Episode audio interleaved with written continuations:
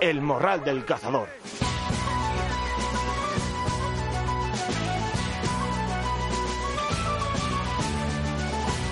Muy buenos días, morraleros. Aquí estamos un programa más, un día más. Y digo morraleros porque es verdad, lo estaba pensando. Digo, oye, los fans del Morral del Cazador se tienen que hacer llamar morraleros. Así que cuando os pregunten, decir, yo soy morralero. Y entonces ya sabremos todos que escuchamos el Morral del Cazador. Estamos ante el programa número 53 y con ganas de qué? De multiplicarlos por muchísimos más. Así que espero que una semana más sea de vuestro agrado y que disfrutéis del programa desde donde nos escuchéis. Gran semifinal la vivida el fin de semana pasado en la Fregeneda. Perdices bravas como Dios manda. Porque ser campeón de España de caza menor con perro no se demuestra bajando 10 perdices repobladas, se demuestra sabiendo cazar y sabiendo tirar y que también nos acompañe un poquito la suerte. Pero lo importante es sabiendo cazar y sabiendo tirar dar ejemplo de lo que estamos haciendo y es lo que están consiguiendo tanto Eduardo Cornejo como Jesús Juan Llanos. Así que darles la enhorabuena por la buena gestión y a seguir así. Ánimo. Y ya pasando al programa nuestro de esta semana, pues ¿qué os he preparado? Pues dos entrevistas muy interesantes. La primera con Laureano de las Cuevas, que nos acercará el proyecto Equilibrium, Águilas y Corzos. Ahí lo dejo.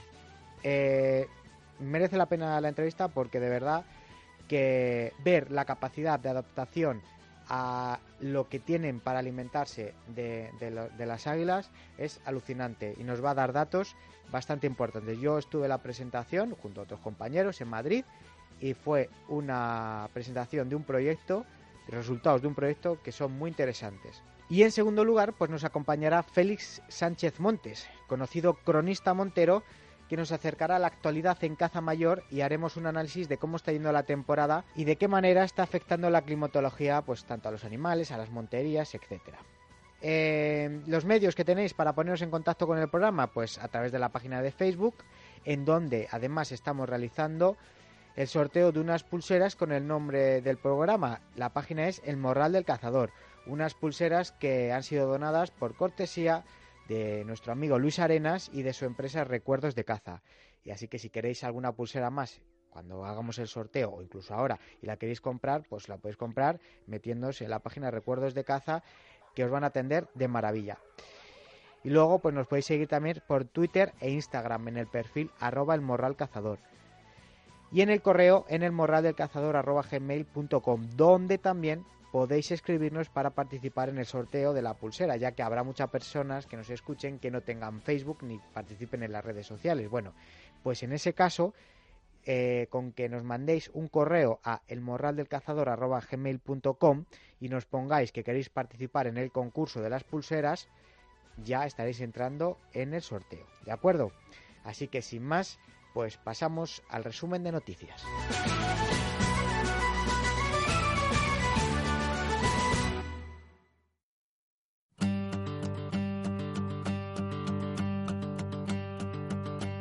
como todas las semanas, vamos al resumen de noticias de la mano de nuestros amigos del portal CazaWorld, nuestro portal de referencia donde estar al día y estar informados siempre de las últimas noticias y de todas las noticias que ocurren en nuestro sector.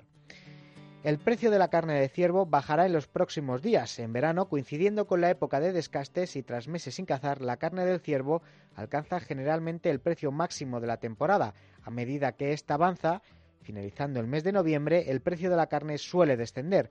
La carne de ciervo se caracteriza por su reducido contenido en grasa y por tanto en colesterol, pudiéndose comparar a la de especies como la del pollo y el pavo. Piden 5.400 euros de multa para un acusado de colocar veneno para matar fauna silvestre. El acusado es propietario de una cuadra en el concejo asturiano de Peñamellera Alta y el viernes pasado acudió a la vista oral en el juzgado de Oviedo.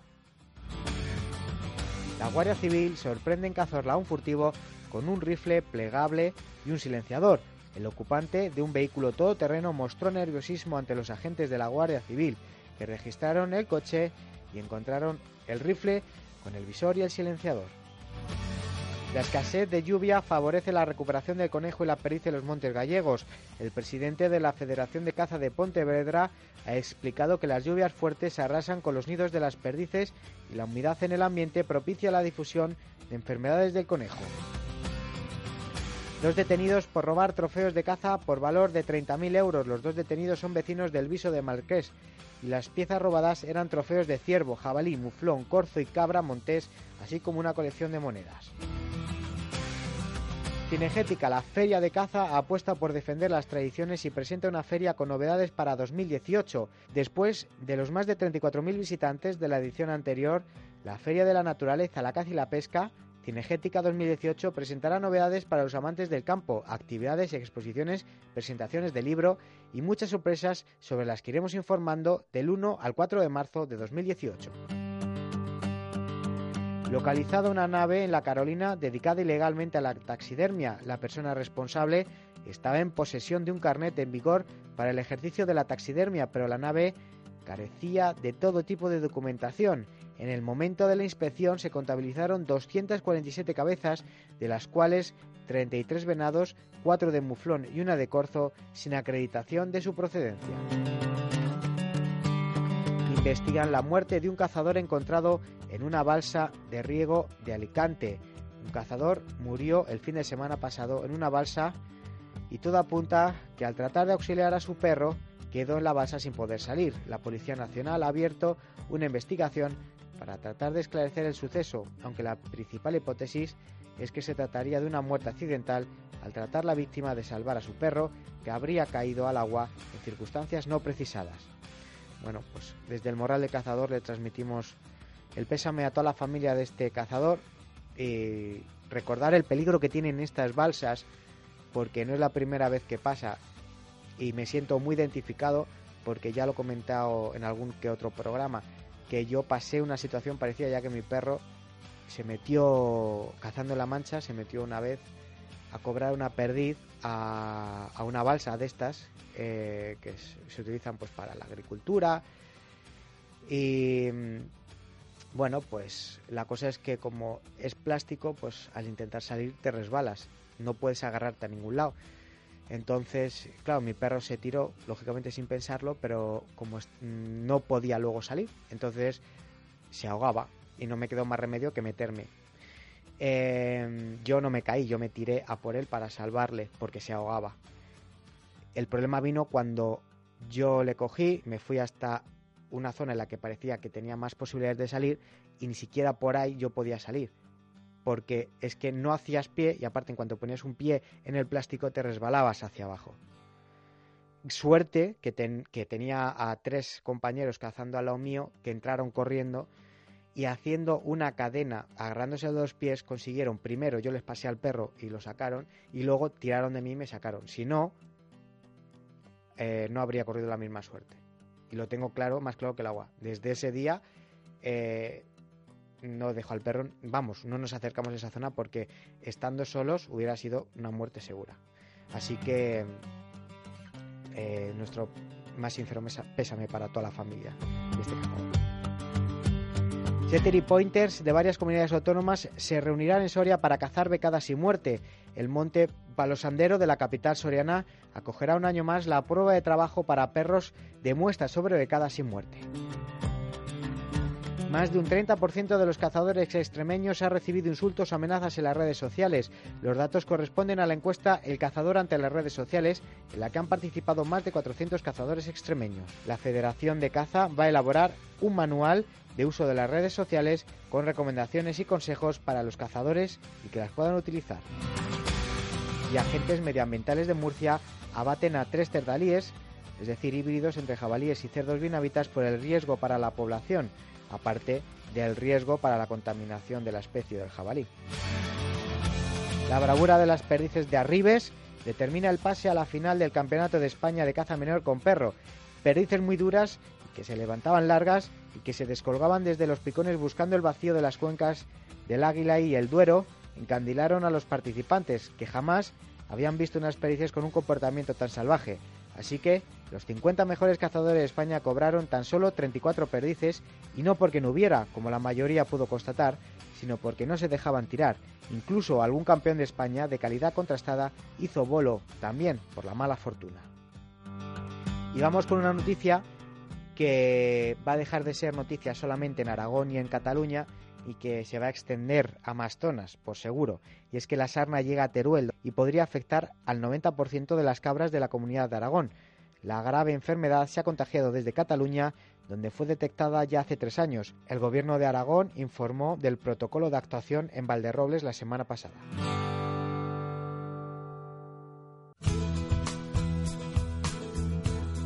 El tiempo.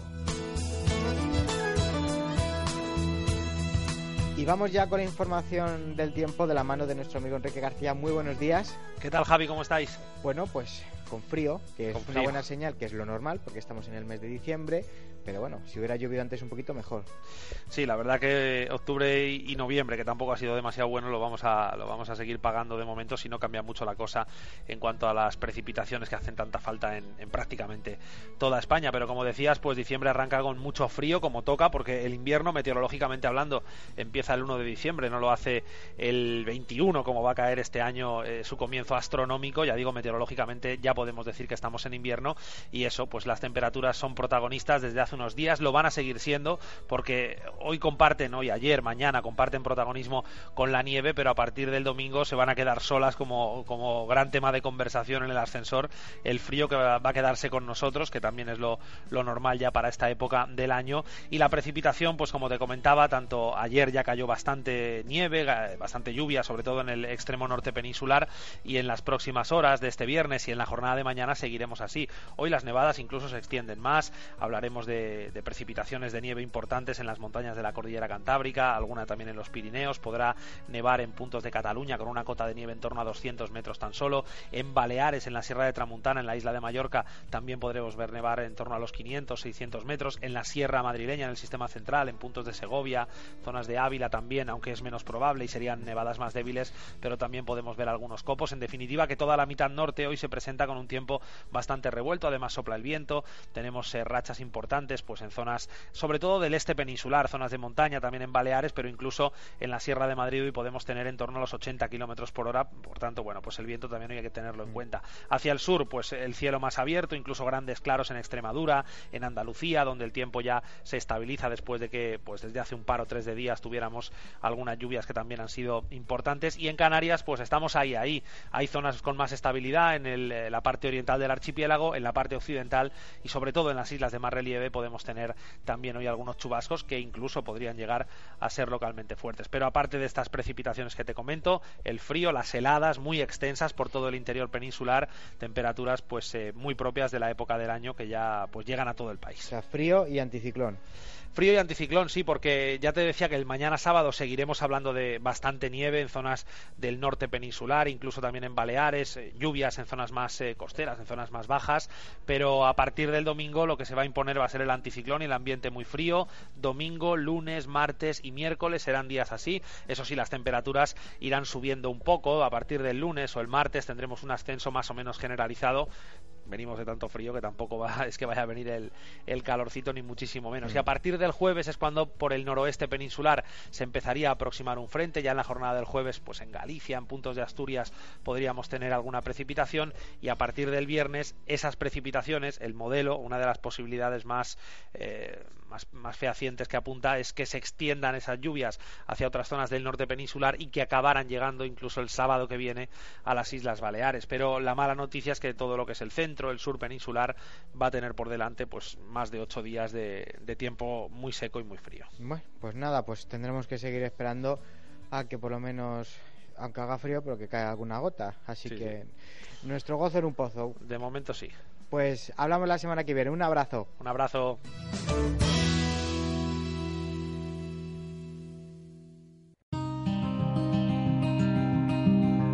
El Morral del Cazador. Bueno, pues a principios del mes de noviembre y en un enclave majestuoso y muy apropiado, como es el Museo de Ciencias Naturales en Madrid, se presentaron por parte de la Asociación del Corzo Español y del Grupo Tagonius los primeros resultados del proyecto Equilibrium, tras un año de mucho trabajo y de y de varias e intensas jornadas de observación. ¿Y quién mejor para hablar de ello? Porque lo podría hacer yo, pero la persona que vamos a tener con nosotros lo va a hacer mucho mejor. Un amante de la naturaleza en todos los aspectos, gran cazador y miembro de la Junta de la ACE, don Laureano de las Cuevas. Bienvenido al Morro del Cazador y gracias por estar aquí. Bien, Javier. Muchísimas gracias por invitarnos y llevarnos a este estupendo programa que, que diriges. Bueno, las gracias os la damos nosotros a vosotros por bueno, pues porque aunque seamos un medio humilde pequeño, pues no, no hacéis ascos, como yo digo. bueno, antes de meternos en faena, ¿qué tal está yendo la temporada? ¿Quieres más de, mayor o de menor? Bueno, la, temporada siempre va bien porque cualquier cualquier ocasión de poder salir al campo para mí es una es una bendición. Yo soy eh, soy más cazador de, mayor. Reconozco que soy bastante mal tirador de escopeta, con lo cual eh, y gran y gran andarín y, gran andarín y, montaraz, con lo cual pues eh, me gusta mucho el rececho y me gusta mucho el, pasear y el andar. El pasear, el andar y sobre todo en las zonas de monte, que es las, las zonas de, montaña, que es donde me gusta realmente cazar, ¿no? Entonces pues eh, me gusta el rececho y el rececho de montaña es, es, mi, mi gran pasión. Bueno, yo coincido contigo, pero a mí también me gusta la menor, pero como cazo al salto al mano, pues también voy andando mucho y voy por monte, que es lo que me gusta andar y observar y ver, lo que te va con, lo que te va comentando el campo, lo que vas viendo, las señales que te va dejando, que es, realmente pues también parte de la caza. No, no, sin ningún tipo, sin ningún tipo de duda. Eso, esos grandes paseos que nos damos, ese ir mirando al suelo, mirando al suelo, mirando a cualquier rama, a cualquier corte, pues es el, verdadero disfrute, ¿no? Yo, yo, en casa hay una cosa que, que ya hace muchísimos años que no me preguntan ese si papá qué, qué tal qué, qué, qué has cazado no me siempre cuando vuelvo a casa me preguntan qué tal lo he pasado porque ya saben que cazar cazar ya he cazado. Otra cosa es que vuelva con el morral lleno con el morral vacío. Pero mm, el morral lleno o el morral vacío no implica la calidad de la caza sino la hmm. que como sino el final del lance ¿no? y el lance puede ser tan bueno o, o, mejor con el morral vacío que con el morral lleno. Bueno Vamos a entrar en faena. Para los que no lo conozcan, que supongo que no serán, que, habrá poca gente que ya no lo conozca, ¿en qué consiste el proyecto Equilibrio y, qué es lo que ha llevado a la ACE a participar y promover este proyecto junto al Grupo Tagonius? Pues mira, el, proyecto, el proyecto Equilibrio nace por la observación de, Pablo Ortega, hmm. Eh, nuestro presidente honorífico y fundador de la ACE, del de, eh, avistamiento de, de, la sospecha, no del avistamiento de derecha, sino de la sospecha de que en eh, uno de los cotos donde él caza, pues el águila está cazando corcino. Él está viendo unos restos, coloca una, una trail cam y observa que esto se está produciendo. Él, antes, él ya había conocido antes de esto a Enrique Navarro, al al presidente de, de Tagonius en unas mm. eh, jornadas que ellos organizaron en, Nuevo Aztán y entre ellos pues nació una, una sinergia que, que, que se, ha, se ha mm, transformado o que ha tenido su, su, que ha alcanzado su mayoría de edad con este proyecto a, Equilibrium. ¿no? El proyecto Equilibrium realmente quiere constatar y ha constatado una realidad que se está produciendo en nuestros en nuestros campos, que es que eh, la, la, explosión demográfica del, del Corfo ha hecho que, muchos predadores hayan cambiado su, su dieta. alimentación. Hmm. Sí, su, entonces, eh, una de esos, una de esas eh, especies, pues no es ni más ni menos que nuestra nuestra águila real, hmm. la águila crisa de Tosomeri, que ha hecho que es una de las de las grandes reguladoras de los de, las poblaciones de no solamente de corzo, de corzo, de conejo, de liebre, de, mm. todos los, las especies de las que se alimenta, pero en, determinados sitios, gracias a esa abundante a esa abundancia de, corzo, pues eh, nos estamos encontrando con que con que tenemos resultados de que el, el la biomasa consumida de, por, por nidos de águilas reales puede, puede llegar a suponer hasta un 36% de, la, de, la, de los recursos tróficos de este águila, ¿no? Del, águila, de águila, real. Eh, ¿Qué datos habéis obtenido así eh, por lo alto, más o menos? Eh, ¿Cuáles las especies que más predación sufren por parte del águila real? La, la especie más predada por el águila real es sin ningún tipo de duda la liebre. La liebre la liebre, sí. Fíjate que no, es un, que no es un animal tampoco que esté, bueno, depende de la zona, hay zonas en las que no hay y zonas en las que a lo mejor son plaga, pero, pero no es un animal a lo mejor como dices como el conejo, que a lo mejor eh, hay más cantidad o otro tipo de, de, mamífero. Sí, eh, vamos a ver, eh, comentarte Javier que nosotros estamos haciendo ahora mismo pruebas para un poco no es no hemos hecho hay que ver un poco el ámbito del estudio, ¿no? Nosotros hemos estamos estamos eh, ahora mismo hemos estudiado 18 nidos hemos seleccionado eh, en, la, zona de Castilla la, en Castilla-La Mancha, en Castilla y León y en la Comunidad de Madrid. Hmm. Entonces em, no tenemos no tenemos datos de nuestro nuestra intención es crecer el, el año que viene hemos hecho una primera fase que incorporar más nidos en la, en la segunda y en la tercera fase del proyecto Equilibrium hasta tener un número de nidos igual a 30. ¿Por qué 30? Bueno, porque 30 es lo que se necesita para darle una validez científica al, a, este, a este. Sí, para poder este sacar medias, eh, reales. Más que medias es lo que es lo que exigen las los, eh, los eh, las publicaciones y demás para hacerle el, para darle ese, ese vamos a poner esa etiqueta mm. de, de, proyecto científico de, proyecto científico no mm. y claro lo que pasa es que, bueno, según los datos que han salido, la liebre es el, animal que más predación sufre. más predación, sí. Pero, sí, pero como estábamos comentando antes, la liebre es la que, la que más predación tiene, pero no es la que supone el mayor volumen de, biomasa. El mayor volumen de biomasa lo produce el corzo, lo produce el, corcino. Es lo, es lo que te iba a comentar, porque no es lo mismo llevar a un nido una liebre que llevar un corcino. la cantidad de comida es totalmente, vamos, muy superior. Sí, sí, sí, muy, muy superior, sin ningún tipo de duda. Y aparte que tienen más comida y tienen que eh, utilizar menos, menos calorías para volver a cazar otra vez un animal. Es una, es una, es una cuestión de peso. Al hmm. final una liebre viene a pesar eh, 6, 7 kilos y un, un, corcino está pesando más del doble. un corcino no realmente, un corcino no pesa el doble, un corcino puede pesar eh, 6 o 7 kilos más, pero, hmm. pero bueno, no solamente no solamente preda el corcino, algunas veces hemos encontrado también eh, en, los, en los nidos ejemplares eh, de un tamaño un poco superior en edad al corcino, o corcinos más mayores, pero bueno, eso es en, una época y es, es más, más anecdótico. Bueno, a nadie se le olvidarán que nadie puede dudar de que una que la puede levantar bastante peso mm, porque todos tenemos en la mente eh, las imágenes de Félix Rollo de la Fuente en el documental en el que el águila eh, consigue despeñar a, un muflón y luego se le lleva. Y un muflón, eh, aunque sea una cría, pues eh, pesa más que un corcino. No, no, sin, ningún, sin ningún tipo de duda. Es más, en España la, caza la caza de cetrería la otro día estaba con, con Javier Ceballos y bueno los, los cetreros cazan corzos. Hmm, hombre claro. Los cazan corzos y, y en, las tribus las tribus de, las tribus mongolas y tribus en el en, el, en, Siberia por ahí. en Siberia y demás el otro día me dieron una fotografía de un amigo que estaba en que estaba por ahí dándose una vuelta y llevaban su en un, camión de, de de transporte donde, donde ellos estaban, estaban, estaban moviendo su, su lugar de, residencia, pues llevaban sus yurtas y llevaban sus águilas reales como si fueran dos perritos encima de, del camión, sin, sin, sin, sin pihuelas atadas a ningún lado. O sea, las águilas estaban encima del camión acompañando, igual que nosotros nos acompañan nuestros perros. en las cacerías. o sea, como la cosa más natural del mundo.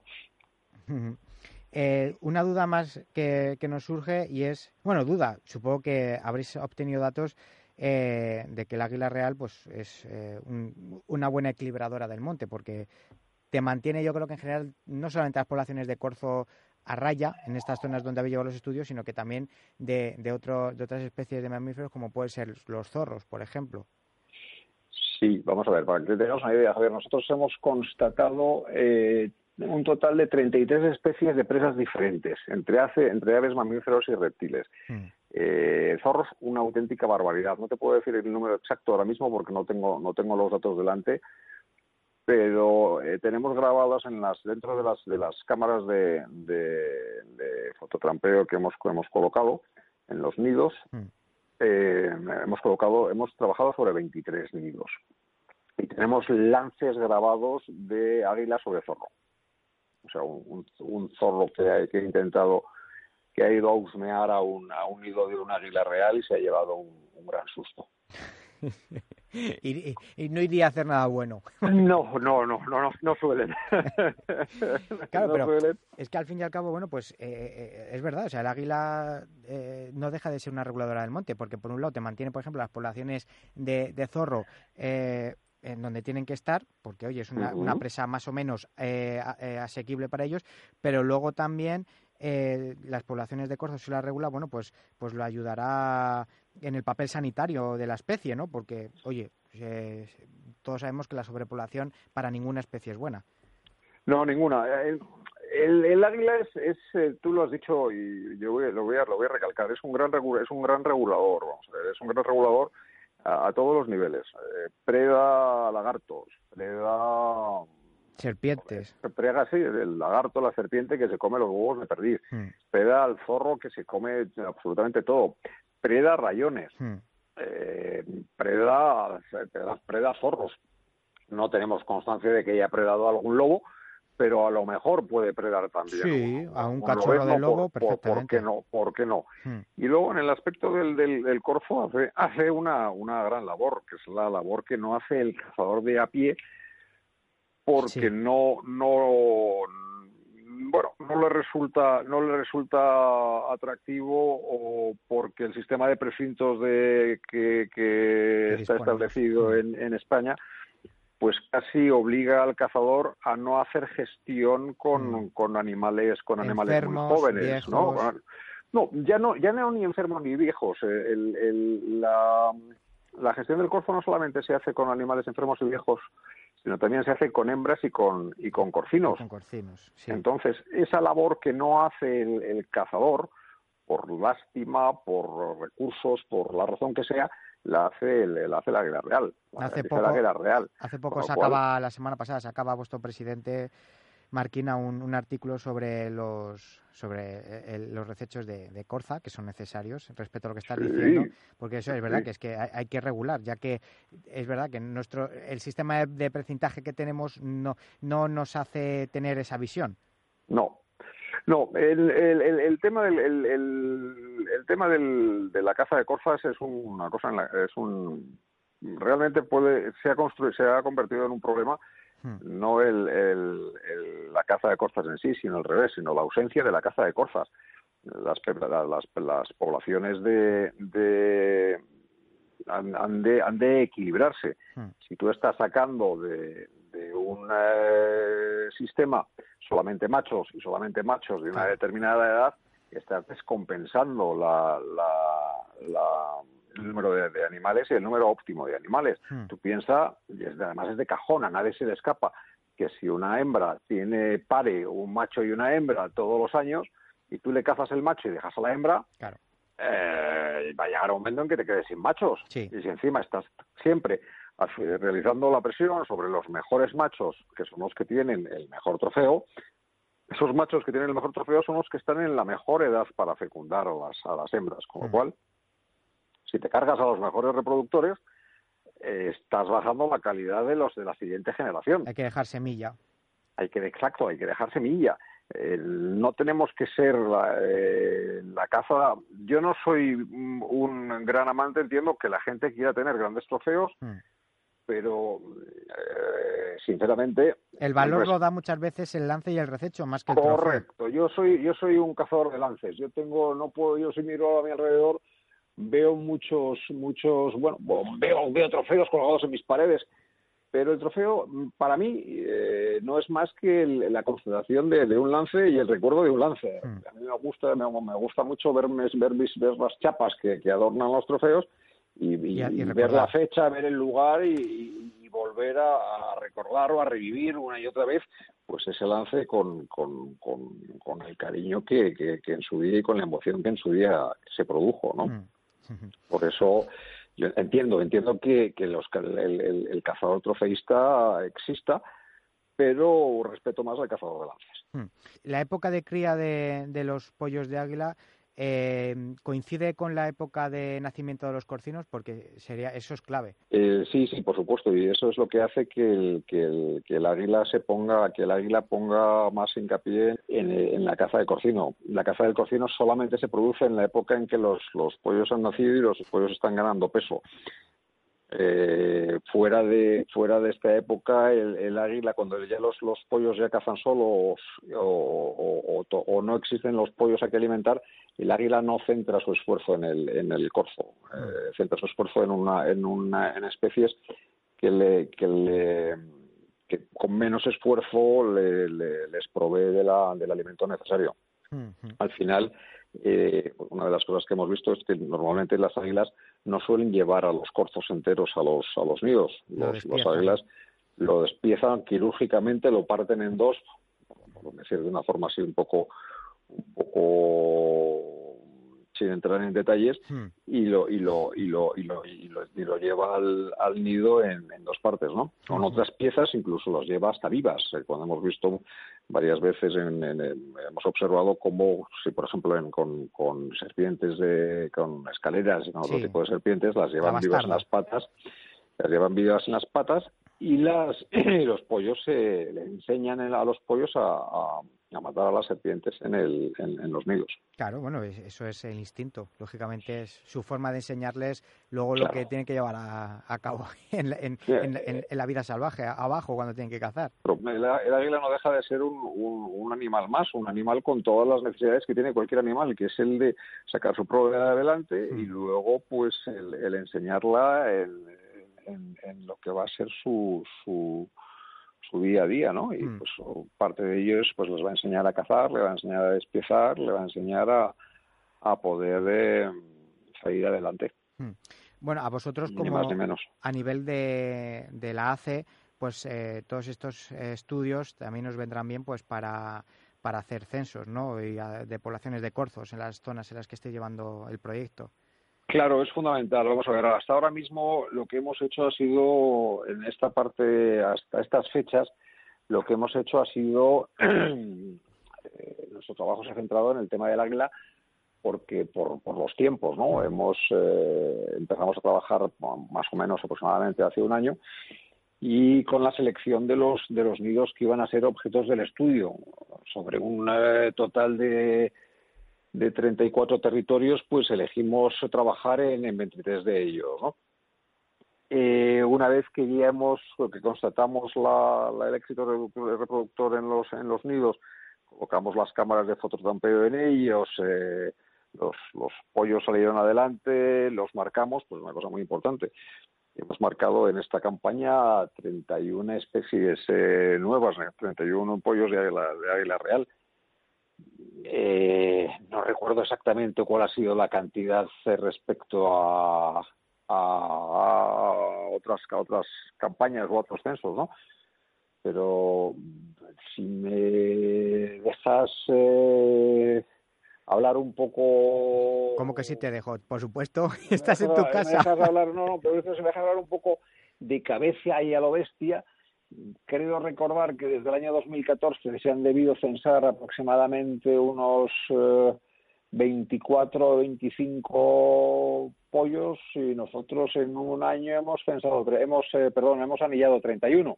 Sí, la proporción ha, sido muy grande, ¿no? Mm. Sobre todo además no solamente en, el número, sino también en, la forma de hacerlo, porque nosotros cuando en el proyecto cuando se, se se, se, anilla a un pollo, no, no solamente se le pone una anilla y se le suelta, no. Utilizamos dos tipos de anilla, una, una anilla de metal con su número de serie y luego utilizamos unas anillas de alta de, de PVC de alta visibilidad y ya nos han dado, ya nos están dando sus, sus frutos y sus recompensas, ¿no? ¿Algún radiomarcador también? No, radiomarcador todavía no eh, es un problema. De momento estamos en, desgraciadamente estamos con un problema de economía de combate y no podemos no podemos hacer todo lo que nos gustaría, ¿no? Porque disponemos, desgraciadamente disponemos de medios. Esto es una, una iniciativa 100% privada, sin mm. ningún tipo de, de, ayuda económica pública, porque sí es cierto que las las, eh, las comunidades pues nos han ayudado de otra manera, por ejemplo, pues prestándonos eh, los grupos de, de, escaladores y mm. bueno pues la labor de los agentes forestales pues ha sido ha sido inestimable en el, en el proyecto pero os financiáis totalmente de, ayudas particulares nos financiamos correcto correcto. Nos hemos financiado gracias a, a los socios de la ACE y a la ayuda de eh, y al trabajo bueno al trabajo desinteresado de, los miembros de Tagonius de todo aquel que ha colaborado con nosotros y de las de las eh, asociaciones o empresas que han que han colaborado con nosotros pues eh, puede ser la Fundación Artemisa el grupo Las Bodegas Borges, mm. Fototrampeo, Outdoors, Vanguard, pues una serie de Nikon, algunas empresas que nos han ayudado con, con diferentes productos y utensilios de trabajo, vamos correcto.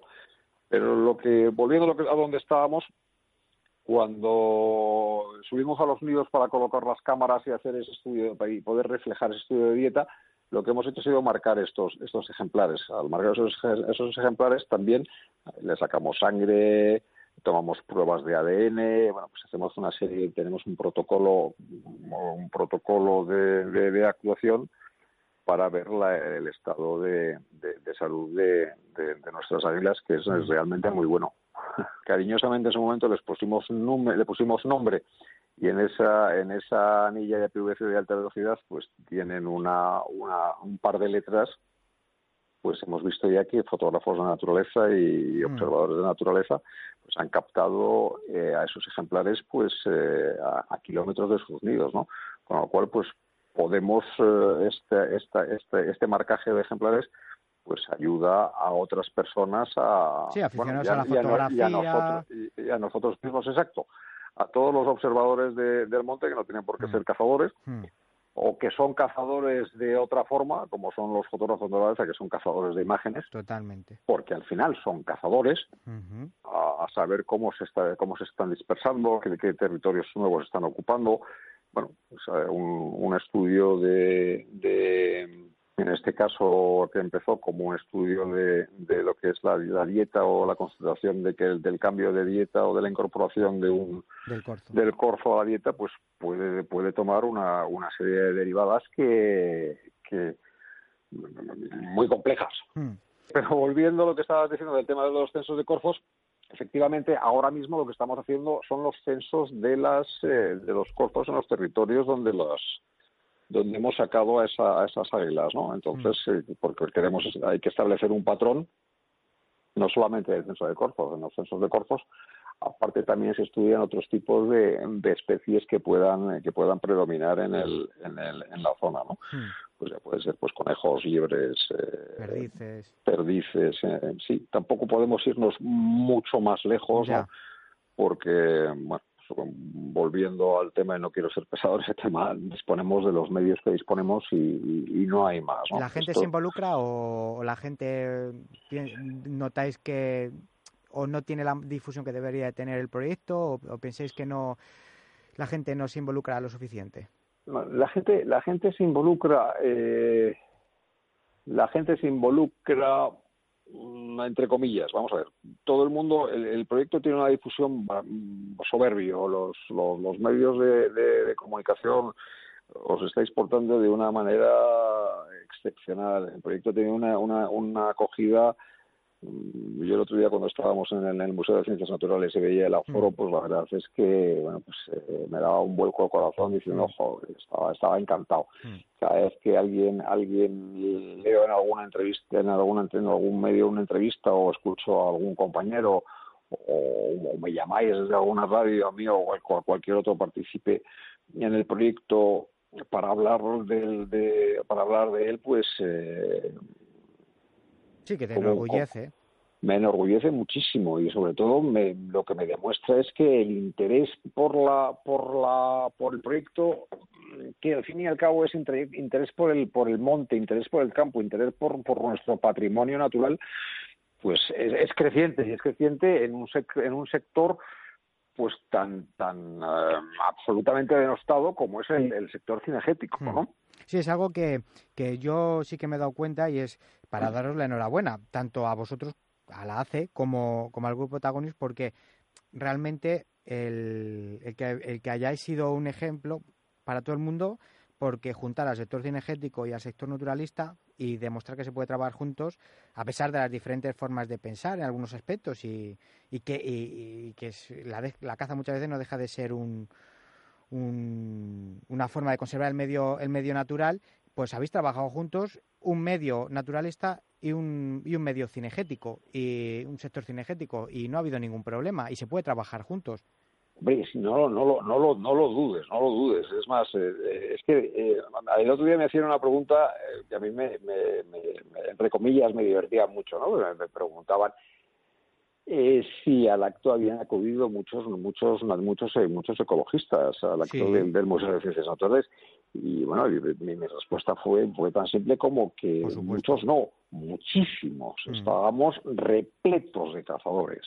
Mm aparte también había ecologistas de, de, otro de otro perfil que era el, pues bueno pues todos los conservacionistas que acudieron por el por el lado o de la forma del, grupo Tagonius ¿no? Mm. vamos a ver el, el, naturalismo y el, la, ecología el amor a los animales el amor a la naturaleza el amor al medio no es un patrimonio único de los que se llaman ecologistas o de los que van enarbolando banderas verdes y diciendo que el monte es de todos.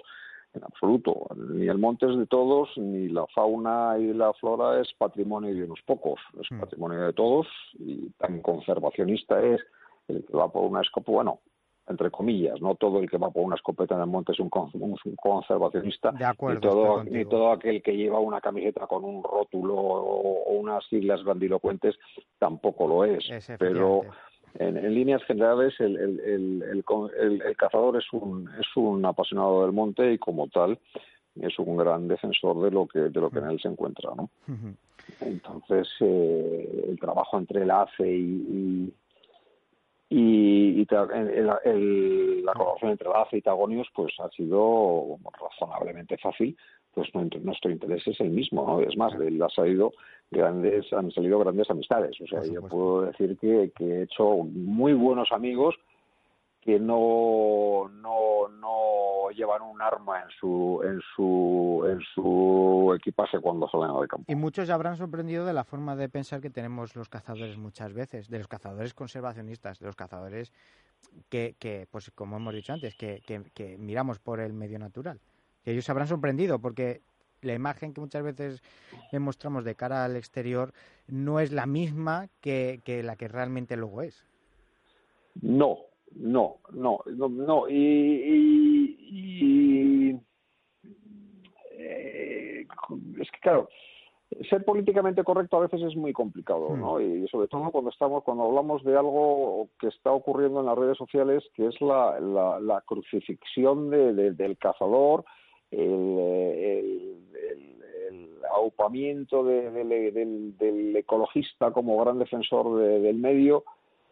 Y pues qué quieres que te diga Javier a mí no me parece ni correcto ni correcto ni acertado mucha y, mucho menos cierto. O sea eh, la, crucifixión que se está haciendo por parte de la maquinaria mediática del ecologista y que por ejemplo que un presidente de una sociedad de una sociedad fundada como por cazadores como fue la, la SEO hmm. ahora de repente se declare un radical anticaza me parece una auténtica eh, barbaridad o sea hmm. me estás diciendo que una sociedad que, que fundamos hace 30 años y que todavía yo eh, no llegué a ser a, afiliarme al aseo, pero sí, bueno, pero el presidente era cazador. Hice, mucha, hice muchas salidas con ellos, hmm. pero es que conozco a, infinidad de cazadores. Eh, no te voy a dar nombres por por por por por, por, por, un tema de, privacidad. Hmm pero implicados en el proyecto y cazadores que hayan sido anilladores de aseo o miembros del aseo hay un montón. Muchísimos, sí, es cierto. Entonces, que ahora estos señores que vienen por aquí, y cuando entonces no había subvenciones, y cuando ah, entonces se tomaba como una actividad casi de una actividad de aire libre. Hmm. Sí, sí. Pues que ahora mismo todo, todo, toda esta gente hayan politizado una actividad mm, de naturaleza, me parece, me parece. el olor de la golosina pues es lo que tiene. Acuden, eh, lo que tú dices, antes cuando no había subvenciones, pues no, no, no, no, importaba porque no había de dónde, de dónde tirar, pero ahora que sí que hay subvenciones, pues oye, todos se apuntan al carro, y es que es así. Y, sabemos cómo trabajan algunos grupos ecologistas y animalistas, no todos, porque hay... Ah, efectivamente, efectivamente, no todos, no todos. Hay, hay grupos muy serios, hay, hay, en el mundo, en el mundo de, de, eh, del, ecologismo hay, hay, gente muy respetable que trabaja con muchísimos medios. Los verdaderos, los verdaderos ecologistas y animalistas, los verdaderos. Sí, sí. Eh, y también otras personas que, también van a esos a esos uh, a esos uh, subvenciones porque al final el trabajar para para para el, para para hacer estos estos proyectos eh, se necesitan necesitan de unos fondos de unos fondos amplios no antes me comenta, antes me comentabas que que, que, acogida tenía el, o qué ayudas estaba recibiendo el, proyecto pues mira como te como te estaba diciendo acogidas eh, muchísimas desde el punto de vista de, difusión mm. de, de, de apoyo Sí, de medios de comunicación, redes sociales. De apoyo, vamos a decir de una forma no directamente económico, ¿no? Hmm. Pero, por ejemplo, nosotros pusimos eh, una, hicimos una, una, una línea de, de, bueno, una campaña de, micro, de micromecenazgo donde las, las personas que quisieran pudieran hacer eh, una donación, una aportaciones, pequeñas aportaciones dinerarias a la campaña y ha sido un auténtico, en mi desde mi punto de vista, fracaso. No sé si ha sido un fracaso porque nosotros no hemos sabido venderlo bien, porque no le hemos dado la difusión suficiente o porque eh, no hemos sabido llegar al, al, cazador o a la persona de campo para saber decirle, oye, necesitamos que nos ayudéis, necesitamos este proyecto, necesita de tu ayuda, necesitamos de esos 5 o 10 euros que no te hacen falta y que hemos visto que en otros en otros proyectos eh, mucho menos ambiciosos y mucho menos vamos a decirlo no quiero no quiero decir una barbaridad pero mm. voy a dejarlo mucho menos honorables pues las personas se vuelcan y, recaudan auténticas fortunas sí, sí. o sea que a mí que me digan que el señor eh, yo qué sé que el señor Domínguez casi ha sacado o en su momento casi sacó la fianza 50.000 euros 50.000 euros en un producto para que no le metan a la cárcel. Un señor que iba por una finca privada destruyendo las instalaciones de, un, tercero, pues, pues, me parece atroz que es que la gente le, preste un soporte financiero y no se lo preste a, lo que no ha hecho este señor, que es un proyecto científico de, de la relación entre dos especies tan singulares y tan emblemáticas como son el águila real y el, y el, corfo. Sí, no, pero que es un buen un, ejemplo claro de, lo que está diciendo, pues que no ha tenido el, sistema de financiación, pues la gente no se ha terminado de, volcar. No, la gente no se no se ha terminado, yo creo que ni, ni ha empezado, ¿no? Eh, yo, yo, voy a hacer una voy a hacer voy a decir una barbaridad, me voy a granjear la enemistad ahora mismo de muchísima gente pero voy a decir que echo de menos, sinceramente, echo de menos la colaboración de los del mundo del mundo de la caza o del cazador de a pie en el, en el, en el desarrollo de este proyecto. Bueno, pues a ver si alguno después de escuchar el programa pues se anima y, poquito a poco pues vamos haciendo grano a grano, vamos haciendo granero. Es el que quiera el que quiera animarse lo puede hacer a través de la de la página web del proyecto que es eh, www a equilibrio-medio project.org o a través de la web de la ACE, que es www.info, perdón, punto, eh, o en la página del proyecto Equilibrium en Facebook. O sea, formas de, acceder a, la, a realizar la donación son... Las tiene. Las tiene.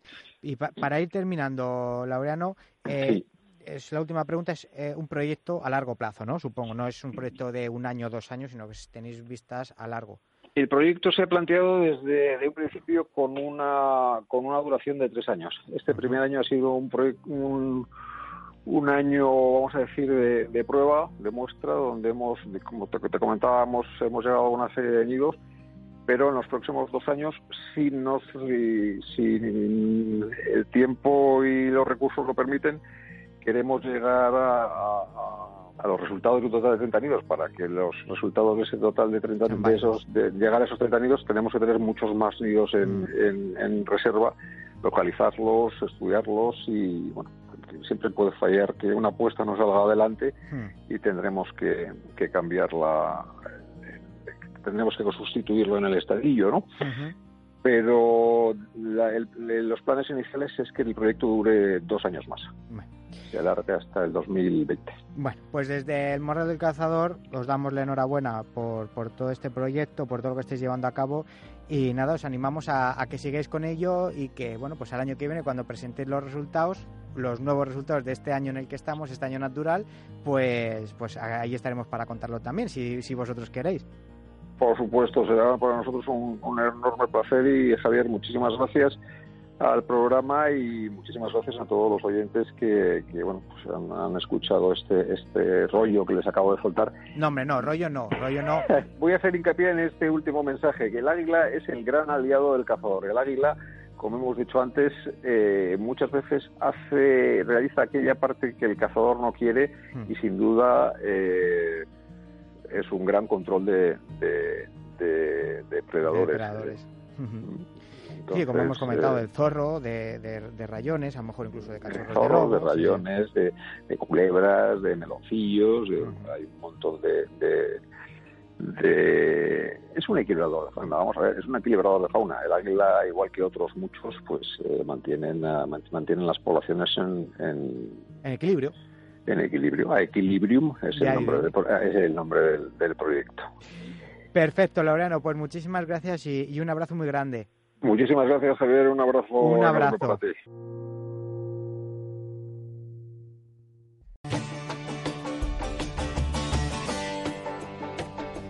El morral del cazador.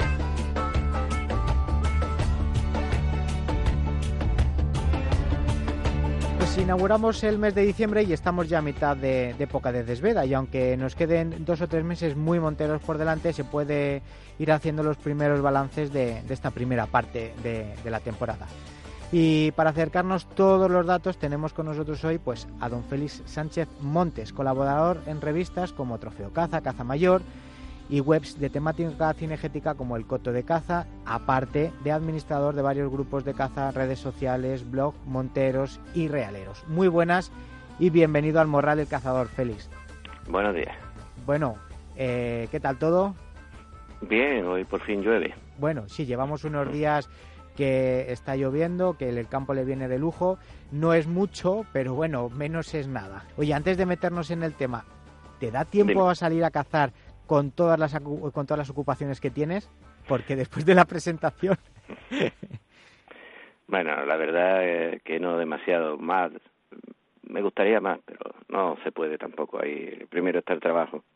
Aunque de todas maneras muchos de estos trabajos que está hablando dentro del mundo de la montería eh, no tienen repercusión económica ninguna. No, la, la, mayoría, supongo, igual que me pasa a mí, sea la mayoría. Lo haces por, por amor a, a, esta afición tan bonita que compartimos. Sí, porque te llaman o tienes algunos compromisos, en fin, pero tampoco es eh, mi modo de vida, ni mucho menos.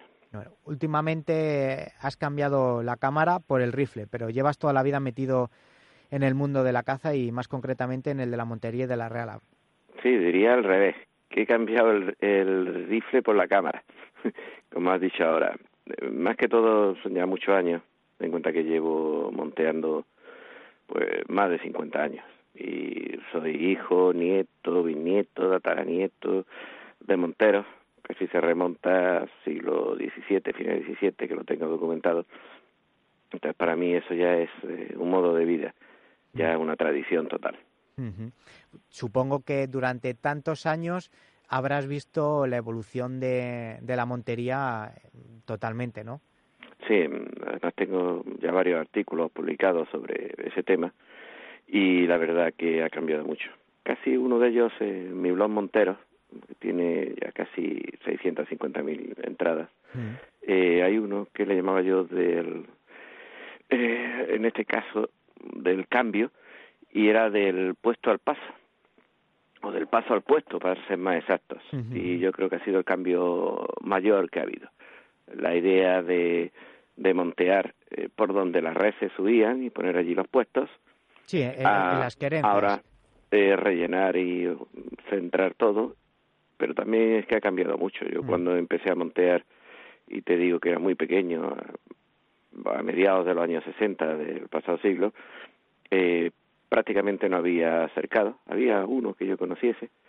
Eh, las reses se cambiaron de un sitio a otro, ya casi, ahora tú le hablas a las nuevas generaciones y desconocen que los ciervos eh, hacían sus eh, migraciones de una zona a otra, mm. buscando el agua, buscando la comida, y se cambiaban de unas manchas, se volcaban de unas manchas a otras. Claro, pero eso como te pasa con los animales de África. Sí, igual, idéntico. Y entonces había que tener mucho, entonces tampoco se ponían unas fechas, eh, se monteaba cuando el guarda la finca decía que la finca estaba buena o que estaban allí las reses porque tú no podías decir, oye, voy a ponerme el día 20, pues lo podías planear, pero si el día 20 allí no había res era una tontería. También eh, la suelta de los perros era distinta.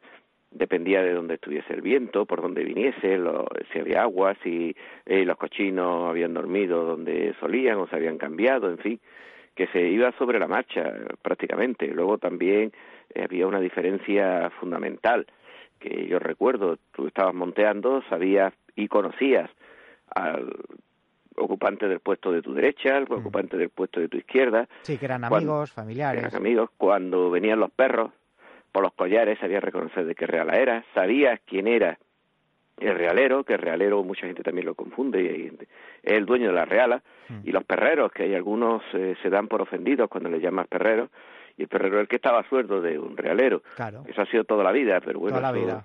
Ahora mucha gente, sobre todo no aquí tanto del sur, un poquito más hacia el norte, se dan por ofendidos cuando le llaman eh, perreros. Y la verdad es que no es una ofensa, sería un honor. Bueno, pues conocía cuáles eran los perros, cuál era el puntero, de dónde venían. Cuando venía el realero se te paraba a tu lado, tú le dabas el agua o le ofrecías parte de, del taco, porque lo de la comida tampoco era, todo el mundo nos llevábamos nuestra merienda en el surrock. Sí. Las monterías eran más largas. Mm, yo no recuerdo de aquella época ninguna eh, junta que fuese más tarde de las ocho de la mañana, era prácticamente de noche, porque había que andar mucho. Tampoco se iba en todo terreno, ni en coche, como más en camión, por ahí podrás ver en alguno de mis artículos fotografías de armadas completas montados en la cabina de un camión de estos de, de madera que sí, o, o, incluso en el remolque de un tractor. O en el remolque de un tractor, en bestias que se utilizaban mucho, mm. de mulos, armadas completas, y en un mulo te podías tardar dos o tres horas montado en un mulo para llegar al puesto. Eso sí era ya de una cierta edad, que si no te tocaba andar. Claro, es que lo que pasa es que hoy en día, como tú dices, es todo ha cambiado todo mucho, no, no tiene Los resultados eran muchísimo menores que los, que los de hoy. Mm. No hay ninguna duda de que jamás ha habido tantas reses como la hay ahora, mm. nunca, que se, vamos, nunca, aparte de los cercones que haya hecho, las redes se ha cuidado más y entonces hay más, como natural. Mm bueno, también que se ha cuidado más y, también el hábitat que tienen, porque antiguamente no había eh, el nivel de monte cerrado que hay ahora mismo. Eh, antiguamente había mucho más ganado doméstico que iba abriendo monte. Hoy en día ya sabemos. Claro, y la gente vivía en el campo y entonces lo tenía más, más cuidado. Ahora muchas de las zonas, eh, yo conozco muchas zonas de Sierra Morena en las cuales sabes que en 30 kilómetros alrededor no hay ni un pueblo ni mm. Prácticamente un par o tres de cortijos habitados Hmm. O sea, son extensiones inmensas, sin nadie. Sin nadie, sí, sí, sí, sí. Luego el tema de las realas no comerciales también es una cosa que ha cambiado muchísimo. Bueno, es, eso... algo que has escrito tú mucho también. Sí, a mí me llaman en algunos sitios el fotógrafo de las realas o de realas. De realas tengo artículos prácticamente en todas las revistas. Y, y ahí también soy el webmaster y el community manager de la Asociación Española de Realas.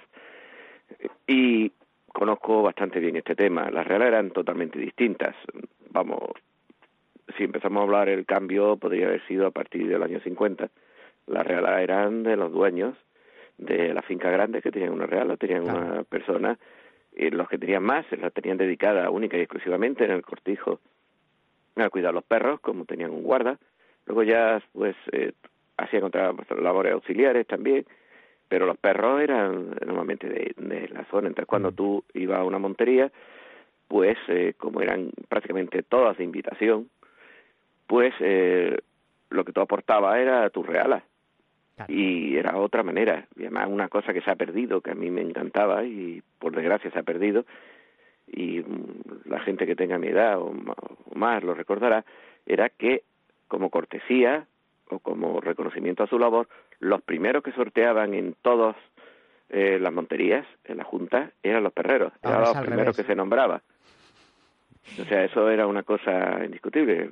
hombre, ya no voy a hablar de que se le entregaba siempre eh, su saco de pan y los mixtos mm. para, los, trabucos, que también se prohibieron, los trabucos, mm. por cuestiones medioambientales y, en fin, lo de siempre, que cada vez más legislación y, y más trabas.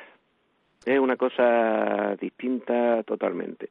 Las reales, los perros que había, que eran distintos, estuvieron a punto de desaparecer en los 50, los alanos, mm. se sustituyeron por otros perros de presa. Luego, al final, también hay ideas un tanto peregrinas sobre las realas. Hay dos maneras, si tú quieres.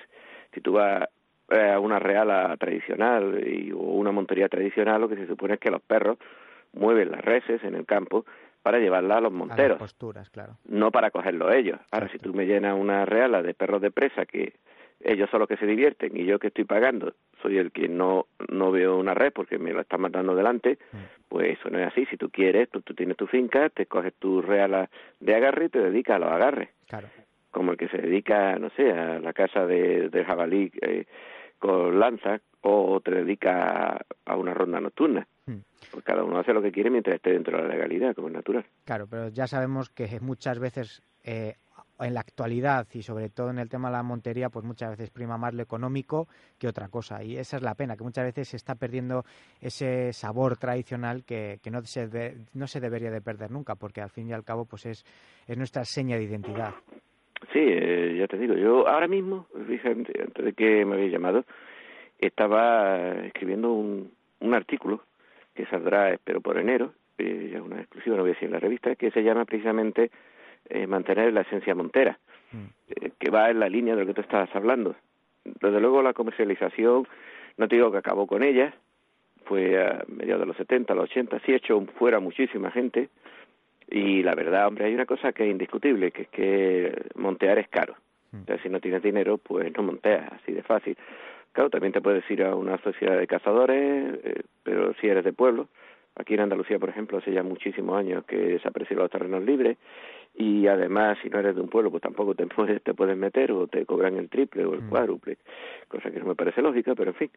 Y, y podrías montear. Pero eh, te sigo diciendo lo mismo, esa entrada eh, comercial y que coste que yo tengo aquí documentación y también la he presentado, de que ya no es una cosa nueva, en los años 50 eh, ya, por ejemplo, mi tío Eulalio Sánchez daba montería comerciales en Córdoba, o sea que no te estoy hablando de, de antes de ayer, hmm. o sea, hace ya 60 años, o más de 60 años, o sea que es una cosa, pero ya ese boom que se dio y sobre todo el cambio de, de mentalidad o el ir, como digo yo, que te encontrabas en una montería en los años 80 o 90, 20 notarios, seis médicos especialistas mm, y cuatro constructores. Y cazadores ninguno. Y cazadores no veían ninguno, con lo cual aquello era un peligro. o un autobús lleno de, no sé, de extranjeros que habían venido por viaje de corte inglés sin mm. hacer publicidad a nadie.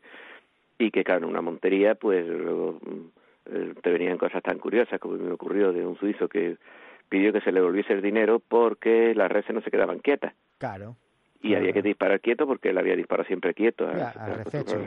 sí, sí, pero te lo digo en serio, hubo que invitarlo a, a que viniese luego la berrea porque el hombre muy cargado de razón, que él lo habían engañado. Bueno, realmente, por una parte tiene razón, pues si él está acostumbrado a cazar al rececho y nadie le explica lo que va a venir a hacer aquí, pues lógicamente pues, pues se cabrea encima se ha dejado un, dinero. Pero desde aquí no es que critiquemos a, la montería comercial, sino que se haga una diferencia pues entre, entre los cercones, entre la, entre la montería comercial y la tradicional, simplemente que es como en la caza menor, pues los cotos intensivos y los cotos tradicionales. Es que es lo mismo no, no es ni mejor ni peor, es, es diferente, pero, pero que lo que tenemos que hacer es no intentar eh, darle auge y valor a lo tradicional, que es lo que, lo que, lo que nos interesa. No, eso lo tengo claro. Yo, por ejemplo, jamás he ido con un rifle ni un arma a un cercón. Si he ido alguna vez, a hacer alguna fotografía o por acompañando a algún amigo, pero de mero espectador. Eso no quiere decir que esté en contra de ellos. Respeto que cada uno haga lo que quiera. Si está dentro de la ley, puede que lo comparta o no lo comparta, pero eh, conmigo que no cuente. pero en fin, cada uno verá. Desde luego tiene una ventaja para muchos, que es que tiene un resultado garantizado, que en una montería abierta pues no lo tiene. Exacto. Y claro, vamos a llegar pues igual que se ha llegado en Francia o se ha llegado en otros países, que cuando tú vas a una cacería, firmas un contrato, también pagas tu IVA y te garantizan algo que no se cumple, pues ellos pagan o tú pagas menos. Pero estamos comercializando algo que de hecho ya está comercializado, o sea, no vamos a engañarnos. Pero claro, eh, la diferencia es abismal entre un tipo de montería y otra. Es una que te digan, oye, pues tú te vas a meter en 400 hectáreas a montear y ahí dentro lo que ellos le llaman bocas, como si los cochinos eh, comiesen con otra cosa. Exacto. A mí eso me hace mucha gracia, pero bueno. pero claro, eh, si tú sabes perfectamente oye, que en el monte, pues en 400 estás hablando, estás hablando con uno que saca tablilla hasta de una guarra, por lo cual... No, no, y, y entonces, claro, mm, si tú sabes perfectamente que en esas 400 hectáreas pues para vivir normalmente y sin que se maten entre ellos, pues podría haber como mucho 30 o 40 machos, pues claro, si me metes 400, aparte de que va contrario a cualquier eh, eh, ley natural, es una barbaridad. Mm. y entonces, claro, oye, pues dedicarse a tiro, pues una cosa es el tiro, yo conozco muy buenos tiradores y conozco muy buenos cazadores. También conozco, si son menos, eh, cazadores que son tiradores, pero no es lo mismo el tiro que la caza, y eso insisto. Pero claro, cada uno ve, yo siempre hablaba, eh, en 20 años de Casa Mayor, te decía que una de las, había tres cualidades fundamentales para, para casar y una de ellas era la escasez de la pieza y el no poder eh, saber eh, si estaban o no estaban, o, sea, la, cantidad que tú podías, la incertidumbre. Entonces, claro, eh, si eso no se cumple, pues bueno, será otra cosa, le llamarás como quieras, pero tradicionalmente no es caza. Claro, no, es incertidumbre e ilusión por saber lo que te vas a encontrar, porque, oye, a lo mejor vas un día desilusionado y te, y te, das, te llevas una sorpresa y viceversa, y vas un día muy ilusionado y dices, bueno, pues ya no está. Y es que es así.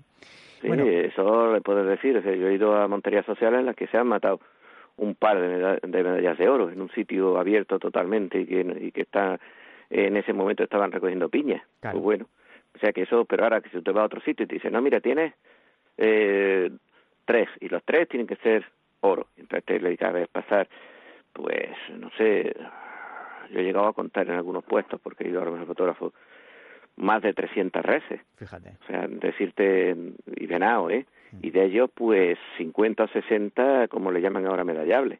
Mm. Entonces, eso es cuestión de como el que va sí, sí, que a es una más, tienda. Más, más, que un venado de, de montería, que se suele decir. Sí, hombre, y luego resulta pues te mandas tres, pues mira, tres horas. Eso no es normal. O sea que tú hayas elegido, claro, te da tiempo a elegir. Claro. Pues ya visto lo visto, si tienes un poco de paciencia, pues a ver, pues tres pavos, como le llaman, y, y te ha hecho el día. Si a ti eso te gusta, pues muy bien. Claro. Allá tú. Respetable, pero bueno, que es, es como todo. Eh, no criticamos simplemente, oye, son diferentes formas de ver las cosas. Bueno, y en rasgos generales, eh, vámonos a centrar un poco en, en, cómo está yendo la temporada. Si quieres, lo podemos dividir en tres zonas, norte, centro y sur porque las, zonas, las formas de cambiar y los cupos y todo caza, o sea, arriba hay cupos, aquí no, en el centro no, o sea que eh, según las informaciones que te llegan a ti, eh, ¿qué tal está yendo la temporada? La temporada la podríamos calificar de normal, dentro de la normalidad que ha sido esta gran sequía.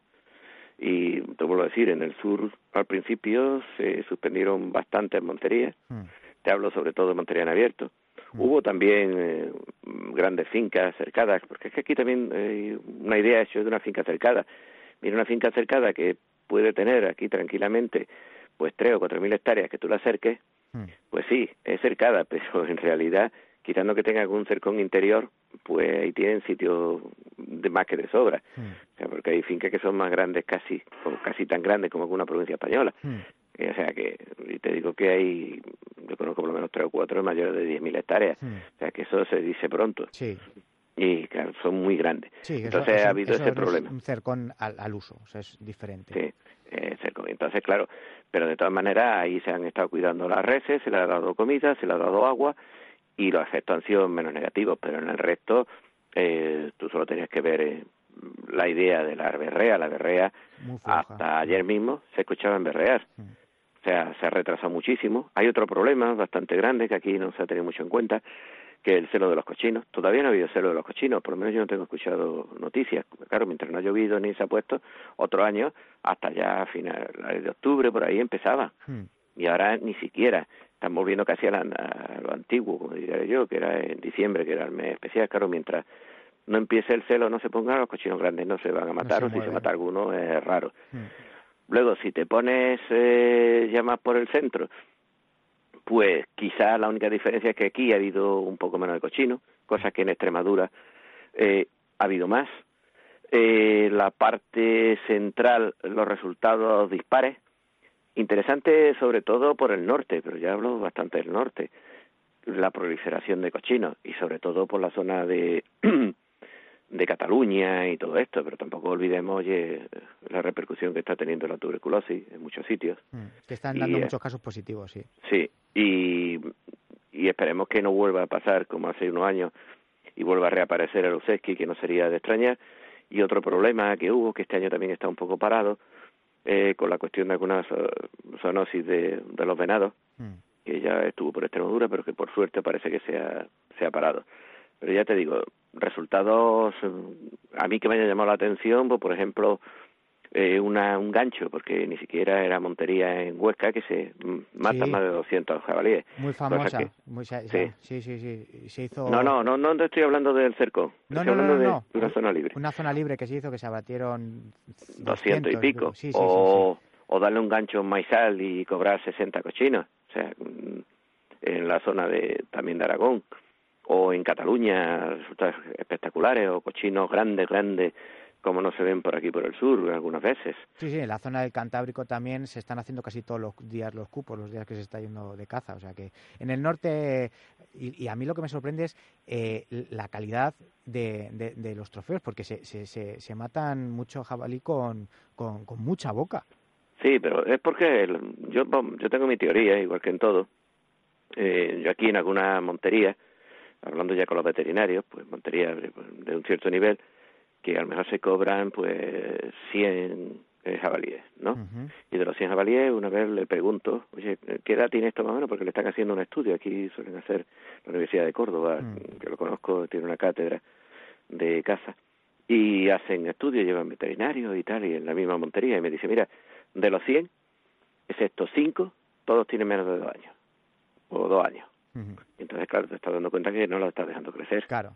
Directamente. Mm. tiene esa diferencia. Y yo lo que creo también, lo que ha ocurrido por ahí por el norte, muchas zonas despobladas, te hablo más sobre todo por Aragón y por ahí, y claro, si los dejas tranquilos, lo fundamental eh, para que crezca una raíz y se ponga grande son dos cosas que se han dado toda la vida. Agua y comida. Que es tranquilidad y comida. Mm. Y sobre todo la tranquilidad. Mm. Si tú no los molestas, pues claro, se reproducen. Sí, ¿no? Y están, están tranquilos, comen, se, se reproducen y, crecen, lógicamente. eso es así. Si no les molesta, se te quedan porque ellos dicen, bueno, pues aquí parece que nos escuchan tiros, así que me voy a quedar aquí un tiempo más. yo siempre, cuando me comentan con esto, te digo que yo haya visto de cochino muy grande en una zona inhabitual, pues por ejemplo en la costa de Granada, hmm. un jabalí con casi 170 kilos ¿Pero por qué? Porque se había metido en campos de aguacate. Bueno, entonces... Y se dedicaba al aguacate nada más, a destrozar el aguacate, a saber de dónde habría salido, porque por allí había muy poquito, claro, la gente tampoco los cae ni se puede meter en una zona periurbana, y claro, un monstruo. Sí, sí. está muy bien alimentado y tú no me lo molestas. Claro.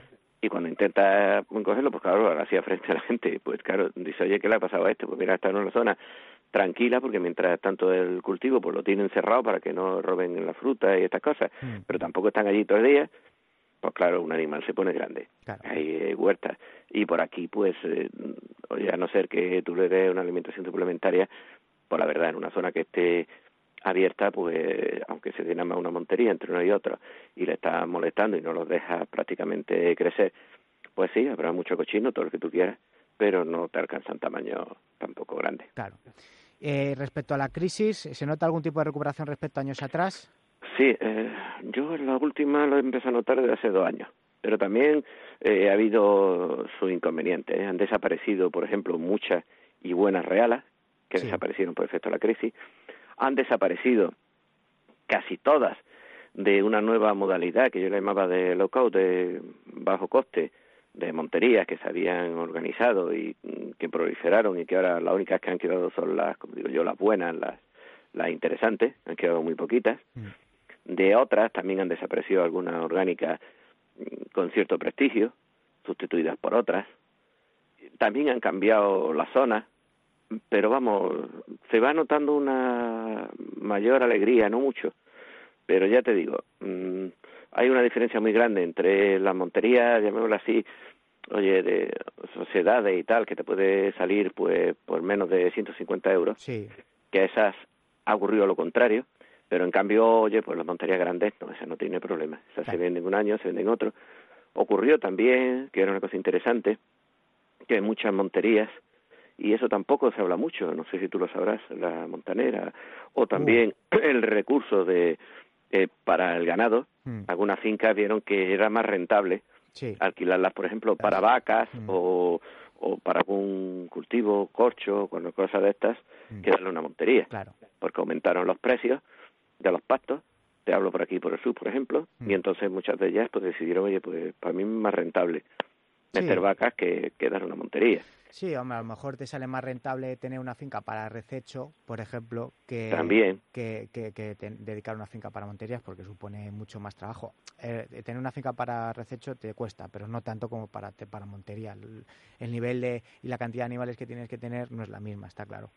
Luego también han proliferado, por desgracia, pues las, eh, las granjas de, de animales y ya hay de todo, ¿eh? Sí, sí, eh, de todo. Mucha gente se cree que son nada más las jabalíes, pero yo ya he visto hasta de cabra montés, de muflón, de arro y cuando estaba permitido, mm. de venado, de todo lo que quieras. Sí, sí, tienes de todo, de corzo, de, de todo. De corzo. Eso también es una cosa interesante, ahora que lo has hablado, eh, como un inciso, el aumento que está habiendo de corzo, corzo por aquí, por la zona, sobre todo Ciudad Real, zona norte de Andalucía, que se están volviendo a ver. En tiempos históricos yo los llegué a ver, en Córdoba, en la misma capital, eh, te hablo de principios de los 70, había corzos. Bueno, pues Se han visto algunos y ahora están volviendo. No, no te creas. ¿No? No. Te digo en plan Montería, porque muchos ah, de ellos ya. están, eh, por ejemplo, en zonas donde había poco venado, están en alguna montería de esta temporada y de la anterior, y te hablo no de Andalucía, sino de, de Castilla-La Mancha, pues están acabando con los venados para que puedan proliferar el corso, porque si hay mucho venado no hay corso, y viceversa. Claro.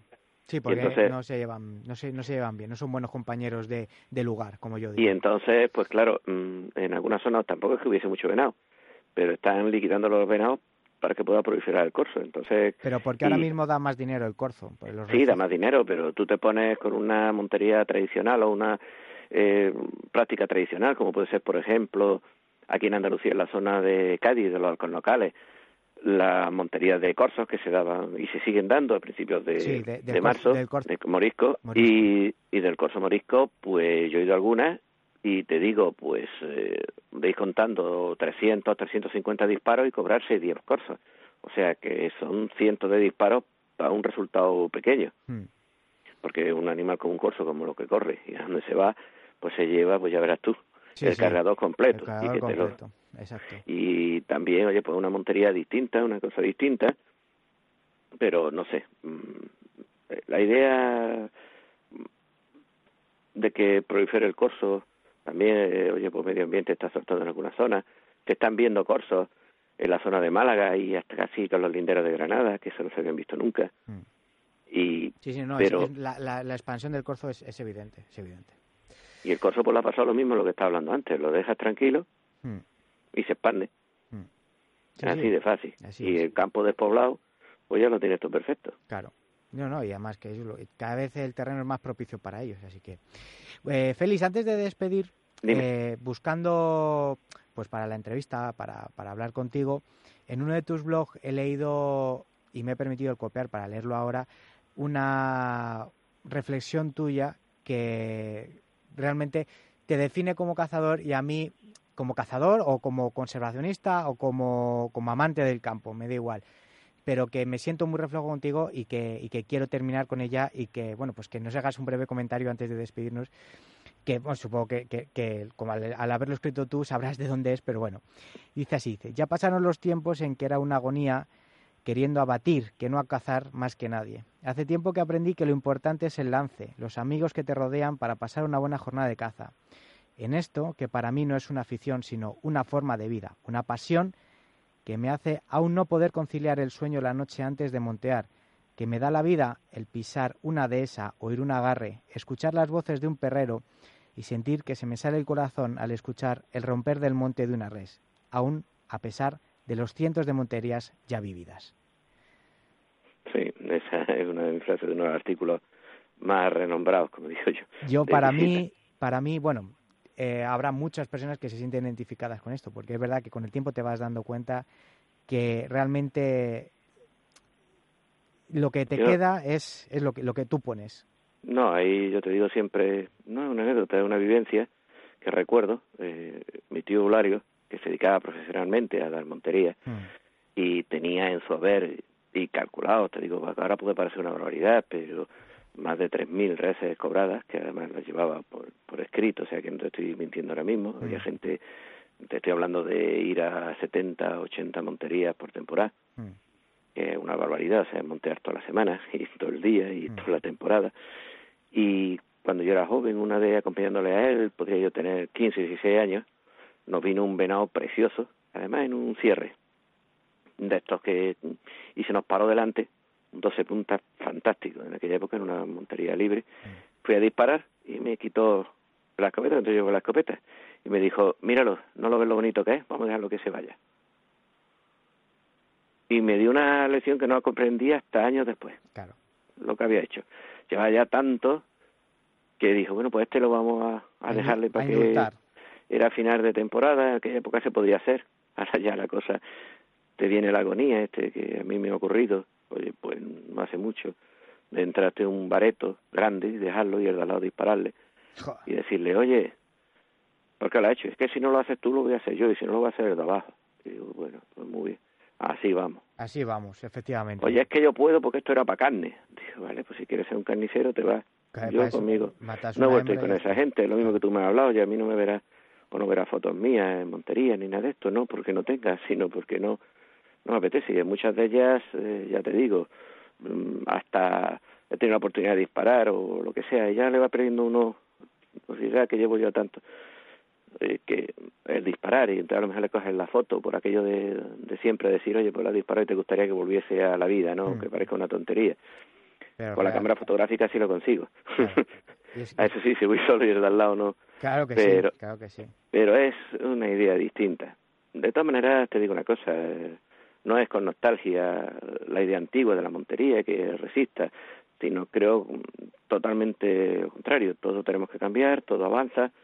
Se supone que debemos de conseguir las ventajas y siempre conseguir que o que seamos como dice mi buen amigo Loro Miardea que habrá leído él que escribe que somos los últimos o de los últimos que quedamos que hemos visto la, la montería tradicional la edad de oro y que lo, nuestra misión ahora sería el poder transmitir lo que hemos visto para que no se pierda que es lo que yo intento con mi escrito o como él me dice siempre, que soy un, un fotógrafo gacetillero en plan de broma, un gran escritor, y me dice eso, dice, no, es eh, intentar luchar, porque esto, lo que yo llamo la montería eh, tradicional siga. Ahora mismo, por ejemplo, hay mi asociación, o la que pertenezco de la Asociación de Realas, Españolas Realas, pues ha sido uno de los tres eh, que ha dicho que o ha puesto en marcha el plan junto con la eh, con, la, eh, con la, la, Federación Andaluza de Caza. De bien de interés cultural. Sí, de bien de interés cultural en Andalucía y también se han promovido en Extremadura. No sabemos a dónde llegará. Bueno. No se llegará a buen puerto, pero, ese, es el camino. Eso es, eso es el camino. Y nosotros tenemos que ir despidiéndonos, Félix, porque nos podemos tirar horas hablando, pero yo eh, te invito a que cuando termine bueno, termine, entre comillas, porque ya sabemos que la temporada al fin y al cabo nunca termina, porque siempre hay que hacer cosas en el campo, pero cuando mm, esté dando los últimos coletazos la temporada, volver a hablar, pues para que nos cuentes cómo ha sido la, recta final de, temporada, si, si, si, ha habido mejoras o no ha habido mejoras, y que da gusto escuchar cuando una persona habla con esa pasión, ¿sabes?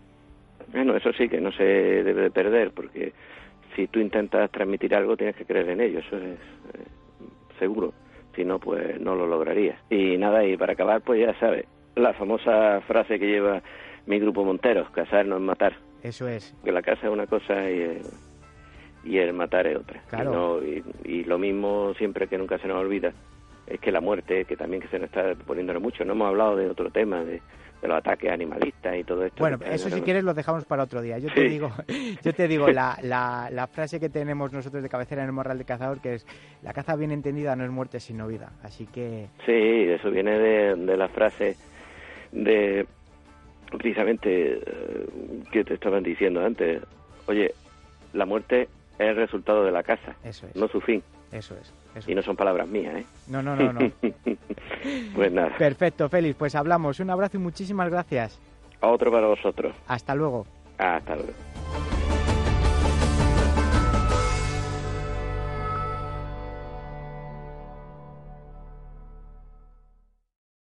Bueno, pues hasta aquí hemos llegado, amigos míos. Nos hemos pasado un poco de tiempo, como habéis podido ver, pero es que siempre digo lo mismo. Las entrevistas son tan interesantes que como soy yo el que tiene que cortar, pues me da muchas veces mucho, no puro, sino porque estoy muy entretenido escuchando y se me va salto al cielo. Así que, bueno, espero que haya sido de vuestro agrado, una semana más.